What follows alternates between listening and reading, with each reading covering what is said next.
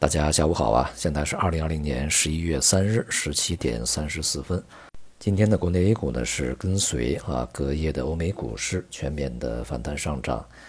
板块行业的轮动呢开始加快啊。前期也表现坚挺的一些板块在今天回落，而前期呢这个跌幅啊修正比较大的一些板块啊，在今天集体反弹幅度还是比较大的。如果说啊今天这个普涨格局啊是一个非常好的现象的话，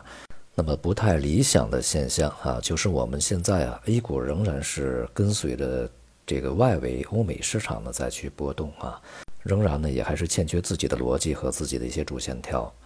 目前呢，短期啊，当然最大的这个影响因素还是马上啊就要展开的美国大选，无论是股市、汇市、商品、贵金属啊，我想呢，债券啊，都会跟随着这个大选的进程啊，在盘中啊出现一些比较剧烈的波动。但是从长期来说呢，无论是谁上台谁执政啊，对于整个大的经济形势以及中美关系呢，呃，从质的上面呢不会有特别根本的改变啊。尤其是对于中国经济而言啊，无论是从中期的角度还是从非常长期的角度呢，都是啊必须要做好自己的事儿啊，这是首要的。在整个世界格局啊，尤其是大的国家呀啊经济体这个地位啊实力。发生变化的这个前提之下，整个市场的秩序和规则呢势必会重写。那么因此可以想见的是呢，在一个相对啊比较长的一个时间之内，呃，全世界的这个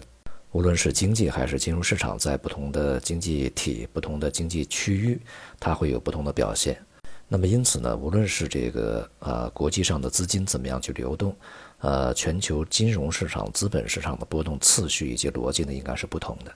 如果说啊，这种这个分化呢，会在欧美或者其他一些经济体之间去展开，那么中国与其他发达国家、发达经济体这个市场和经济的分化呢，会更加明显一些。所以呢，我们需要啊，看到中国市场啊，在大的层面啊融入整个全球金融市场的同时呢。也必须啊具有自己的一个啊相对来讲比较独立的特征。当前的这个市场啊板块方面啊，确实呢也是在悄然切换。这个切换呢，其实从今年的这个上半年就已经开始啊，并且呢已经贯穿到现在。但是呢，切换的行业和这个切换的逻辑呢，却和市场啊通行的逻辑呢是有非常大的差异的。从今天晚间开始吧，美国的大戏啊就正式拉开了它的这个最高潮的剧情。我们呢也一定啊会欣赏到一些这个非常啊有意思的剧情。不过呢，无论短期市场如何波动，如果我们把这些这个波动过滤掉的话，那么有几个大的方向，我想还是相对比较明确啊。第一个就是人民币的升值呢，别管谁上来啊，我看呢都是挡不住的啊，因为从客观上啊，这个人民币升值的它的基础是存在的啊，美元贬值呢，这个它的基础呢也是存在的。这是第一个啊，那么第二个呢？这个中国的 A 股都需要对当前啊，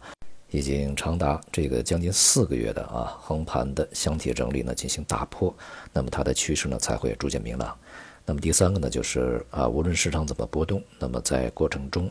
一些啊与周期特征相吻合，同时呢受到政策支持啊扶持，并且呢。呃，基本面相对比较稳定啊，扎实的一些板块呢，还会有比较好的表现啊。但是这些板块呢是少数而不是多数。那么第四个啊，就是无论是谁上来，呃，全球的通胀预期都会是升温的啊。那么对于这个整个商品的支撑呢，还会持续一段时间。也就是说呢，大的逻辑线索可能不会脱离太远啊。这个在阶段性的这种波动呢，会非常凌乱。我们在过程中呢，也尽量避免追涨杀跌啊，非常难跟得上市场的节奏。大涨大跌，快涨快跌啊，涨了以后立刻下跌，这种这个局面呢，很容易会出现啊。那么昨天啊，不是有银行们已经开始发出通知，有可能会暂停啊，像什么贵金属啊、外汇啊这些品种的交易啊。这对于银行来讲，他们对外平头寸也是非常困难的。因此呢，他们也怕啊，这个出现类似原油宝啊这些事情。那么最后呢，关于蚂蚁，也就是阿里啊相关的一些负责人呢。这个主要的管理人员啊，被监管约谈呢，我想也是很正常的一个事情。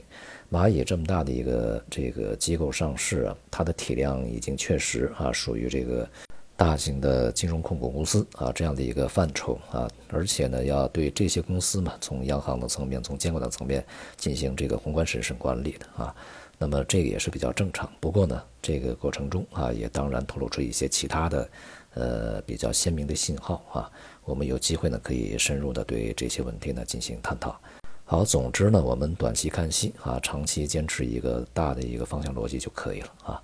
今天就到这里，谢谢大家。